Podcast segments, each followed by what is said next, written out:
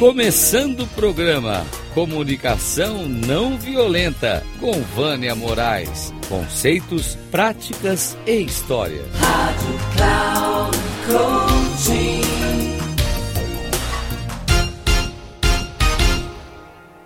Olá, estou eu aqui de novo, Vânia Moraes Troiano, falando com vocês. O nosso programa ele vai ter como tema a comunicação não violenta, as suas correlações com a resiliência científica e com as neurociências. A abordagem da CNV ou comunicação não violenta, então você vai, vocês vão me ouvir falando sempre nessas, nessas duas formas, né? Ela foi criada pelo americano Marshall Rosenberg, psicólogo que trabalhou em diversos conflitos ao redor do mundo. Ele também foi um colaborador da ONU e criou o Centro de Comunicação Não Violenta nos Estados Unidos. No seu primeiro livro, em que a tradução foi descrita de uma forma que não retrata com muita clareza o que é a CNV, porque ela nos mostra que são técnicas e ferramentas, e mais para frente eu vou explicar um pouquinho melhor sobre isso. Ele nos descreve como foi difícil lidar com algumas questões na sua infância e como Carl Rogers, o criador da abordagem centrada na pessoa, foi de relevância para que ele pudesse escrever seu primeiro livro. Quando lemos sobre sua vida, é possível perceber que, mesmo ele sendo criança, já tinha sua essência para a cultura de paz. Marshall desencarnou em fevereiro de 2015 e nos deixou um legado importante e atemporal. Desejo começar trazendo um poema que está no livro do Marshall, logo no início, que é de Ruth B. Bebermeier, ou Ruth Bebermeier. Eu não sei direito se eu estou falando correto o nome, mas tudo bem. Palavras são janelas ou são paredes? Sinto-me tão condenada por suas palavras, tão julgada e dispensada. Antes de ir, preciso saber: foi isso que você quis dizer? Antes que eu me levante em minha defesa, antes que eu fale com mágoa ou medo, antes que eu erga aquela muralha de palavras. Responda eu realmente ouvi isso? Palavras são paredes ou são janelas? Elas nos condenam ou nos libertam? Quando eu falar e quando eu ouvir, que a luz do amor brilhe através de mim. Há coisas que preciso dizer, coisas que significam muito para mim. Se minhas palavras não forem claras, você me ajudará a me libertar?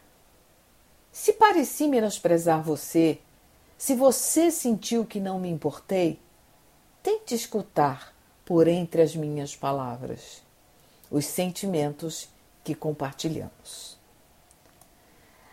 Marshall criou a CNV e colocou a importância dessa abordagem que vem resgatar a nossa compaixão que perdemos ao longo da vida. A CNV é uma abordagem que se baseia em habilidades de linguagem e comunicação, que nos fortalecem para mantermos nossa capacidade de continuarmos humanos, mesmo diante do estresse ou da adversidade.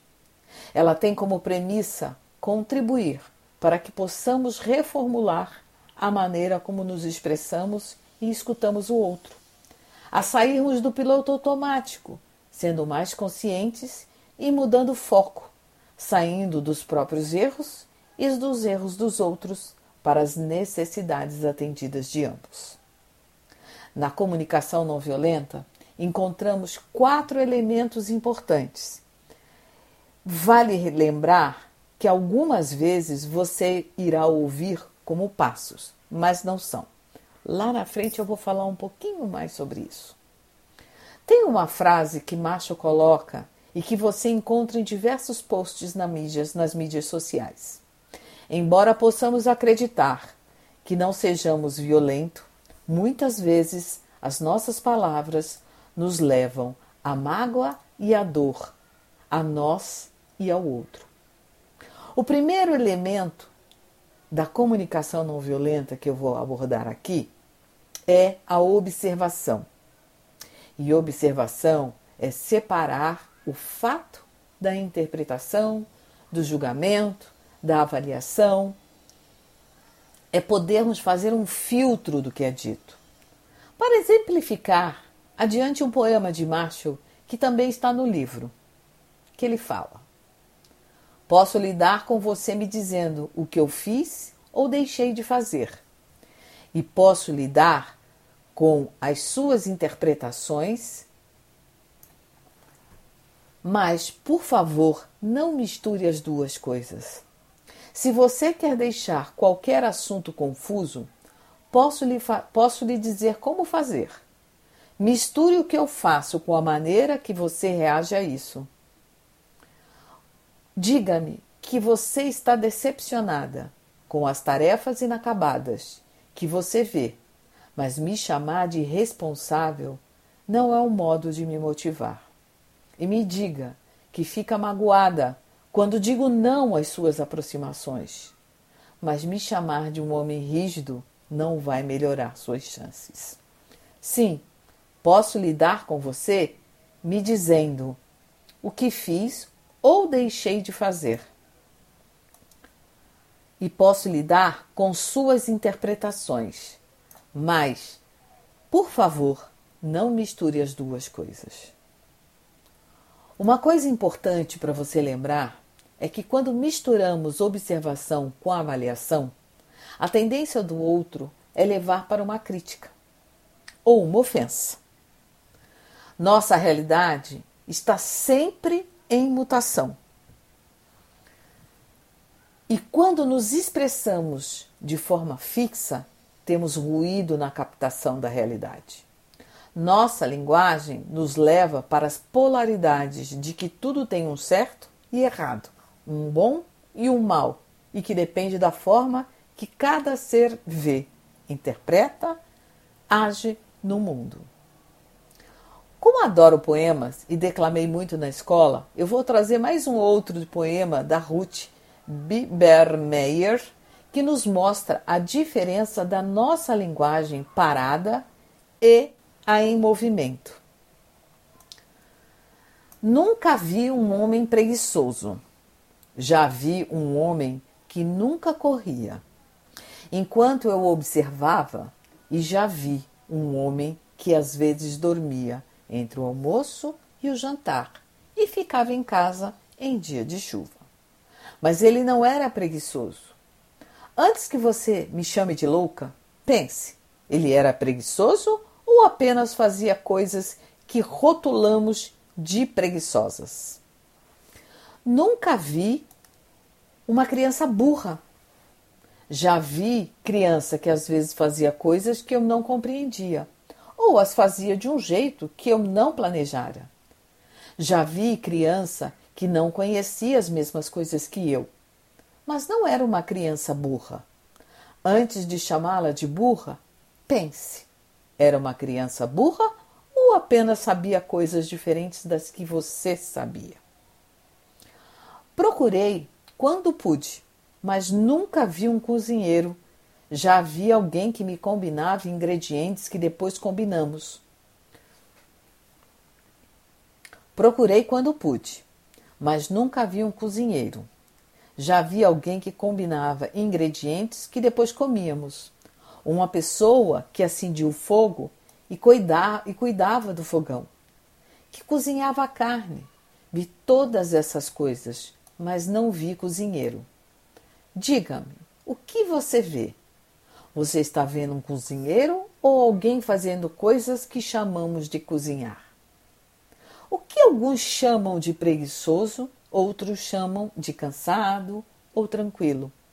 O que alguns nos chamam de burro, para outros é apenas um saber diferente. Então, cheguei à conclusão de que evitarmos toda a confusão. Então, cheguei à conclusão de que evitaremos toda confusão se não misturarmos o que podemos ver com o que é a nossa opinião. E por isso mesmo também quero dizer que sei que esta é apenas minha opinião. Precisamos mudar nossa forma de pensar, sentir e agir para evitarmos as generalizações. O segundo elemento da CNV é o sentimento. E neste elemento será importante trazermos antes a emoção. Segundo a neurociência, a emoção é um processo automático, inconsciente, sem controle. Não é possível esconder. É instintivo e ela nos traz uma resposta fisiológica, ou seja, sentimos no corpo. Já o sentimento é um processo cognitivo mental e que é passível de se esconder, ou seja, é privado e não é observável pelo outro. Onde será que vemos muito isso, hein? Já se tocou? Nos ambientes corporativos em geral, público, privado, escolares e etc. Ou seja, nas organizações. Será importante também tomarmos cuidado que muitas vezes expressamos não sentimentos ou pseudo-sentimentos no lugar de realmente sentimentos. O não sentimento são avaliações e percepções sobre nós mesmos e os outros que achamos que os outros estão nos fazendo. É meio complexo isso, né? Mas é assim mesmo. Será que você já fez isso? Vou dar alguns exemplos. Ah, você nem me liga e acredito que você não gosta mais de mim. Ah, sinto que fui abandonada por você. Isso realmente retrata o que você sente ou uma avaliação que você acha que o outro está fazendo com você. Um pensamento seu. Como não fomos ensinados e nem educados a expressar nossos sentimentos, fica essa confusão. Podemos ver alguns sentimentos e os mais conhecidos apareceram naquele filme Divertidamente. Você já viu? Se não viu, vê de novo, ele é muito interessante. No filme Divertidamente, é, em que foi relacionada a raiva, o medo, a alegria, o nojo e a tristeza, mas na verdade não são só esses sentimentos que nós temos. Nós temos para mais de 100 mapeados. É que nós somos analfabetos de sentimentos. O terceiro elemento são as necessidades, ou seja, o que é importante para mim. As necessidades estão muito próximas e às vezes se entrelaçam com os nossos valores. No coach dizemos que quando ficamos incomodados com a fala ou comportamento de alguém, poderemos investigar qual o valor meu que foi inferido. E na CNV dizemos que necessidades minhas não estão sendo atendidas naquele momento. A frase do Marshall muito conhecida e que será importante você ter sempre em mente é que todos os conflitos nascem de necessidades não atendidas. Então, marca aí Todos os conflitos nascem de necessidades não atendidas. Um dos aspectos importantes das necessidades na abordagem da CNV é que fazemos uma mudança de foco. Saímos do lugar de se sentir culpado ou culpar o outro para necessidades não atendidas de ambas as partes. E por último, e não menos importante, temos o pedido, que será também importante termos a clareza de fazer pedidos que sejam objetivos, no positivo e que requeiram uma ação que você espera do outro. Agora, vale ressaltar que quando você fizer o pedido, ou quando nós fizermos o pedido, precisamos estar abertos para ouvir um não. Senão, o pedido poderá se tornar uma exigência. Quero lembrar que em alguns momentos, como já falei lá em cima, você poderá escutar ou ler em alguns lugares que a CNV tem quatro passos, mas na verdade elas são elementos, pois você não necessariamente precisa seguir cada um desses elementos para você chegar aonde você deseja. Na medida em que formos nos aprofundando na CNV e você nas suas respectivas leituras que a CNV parece fácil se seguir, um passo a passo, mas não é bem assim. Viver a CNV requer renunciar ao orgulho, o certo e errado, o bom e o mal, e sim praticar diariamente e a cada momento. Então, parece fácil utilizar a comunicação não violenta, parece fácil a gente decorar esse passo, mas cada ser humano é único, cada pessoa tem a sua experiência de vida, cada um de nós teve uma educação, Cada um de nós teve uma família, cada um de nós teve interações diferentes. Então, cada um de nós somos completamente diferentes um do outro. E não podemos chegar nas generalizações. Ah, todo mundo faz assim, então. Não é todo mundo, cada um é único. Então, o meu convite para você é abrir o seu coração, abrir e se permitir a ter uma nova percepção é ampliar a sua perspectiva com relação às formas de comunicação, sabendo muito claro que aquilo que você sente não é a mesma coisa que o outro sente. Que as suas crenças, os seus vieses, eles interferem na forma como você se comunica, assim como o outro. Então, o meu convite para você é: abra, abra, pratique, olhe bem, preste atenção, faça exercícios. Ao longo dos nossos episódios, eu vou trazer alguns exercícios para você fazer ou com alguém que você queira compartilhar ou que você possa fazer sozinho. Sou Vânia Moraes Troiano, uma eterna aprendiz e estudiosa da comunicação não violenta e de outras abordagens. E os meus contatos no LinkedIn são arroba Vânia Moraes troiano. Lembrando que arroba o Vânia com W, o Moraes com E e o troiano com Y. Um grande abraço e até o próximo episódio.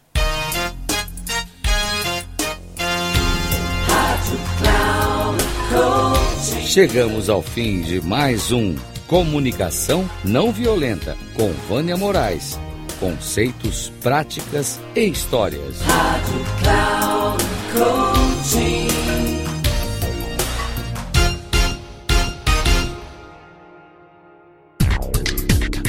Se ligue. Comunicação não violenta com Vânia Moraes. Conceitos, práticas e histórias. Você ouve sempre às quartas-feiras às 11 da manhã, com reprise na quinta às 15 horas e na sexta às 18 horas, aqui na Rádio Cloud Coaching. Acesse o nosso site radio.cloudcoaching.com.br e baixe nosso aplicativo na Google Store.